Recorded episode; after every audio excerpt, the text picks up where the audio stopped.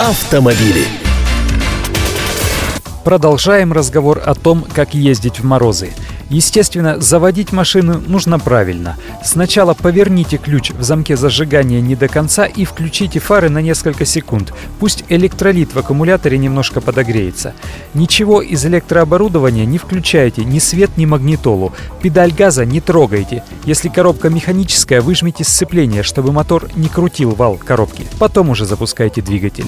Не схватывает мотор, долго не вращайте. Ключ отпустите, дайте две минутки передохнуть, потом снова.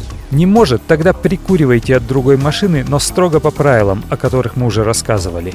Если аккумулятор заведомо слабый, а машина на холоде простояла несколько дней, лучше снять его заблаговременно и занести в тепло. Отогреется, запустит ваш мотор как миленький. Но если свечи совсем плохонькие или масло не рассчитано на низкие температуры и схватилось, тут уже хоть закрутись. Цепляйте машину и тащите в тепло. Например, накрытую парковку возле гипермаркета, если такая неподалеку имеется или попроситесь на постой в некрупную частную автомастерскую. На пару-тройку часов примут и дорого не возьмут. Глядишь, о каком-нибудь давно нужном мелком ремонте попутно договоритесь. Да еще и в цене сойдетесь. Солярка – отдельная тема. Современные дизельные машины уже давно не те, что прежде. Они лишены болезней детства и заводятся на морозе ничуть не хуже бензиновых.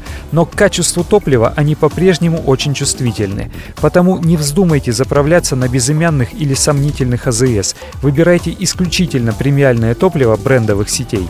Заплатите дороже, но никаких проблем не будет, если машина исправна. Вообще в холодную погоду главную проблему для дизельного двигателя представляют всегда присутствующие в топливе парафины. При охлаждении они, как вы понимаете, переходят в твердое состояние и делают топливные фильтры непроходимыми.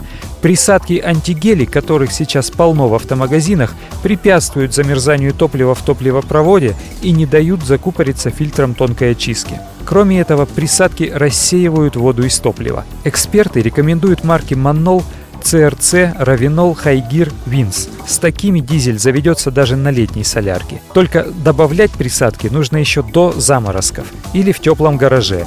Когда топливо уже помутнеет и тем более станет вязким, как гель, присадки лить поздно.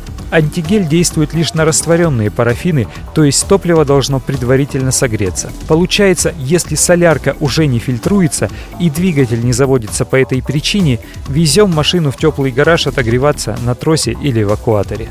Потом добавляем в бак присадку в соотношении указанном в инструкции и едем на заправку с хорошим топливом. Архив рубрики и главные автомобильные новости вы найдете на сайте КП Автору. А я Андрей Гречаник. Желаю вам доброго пути.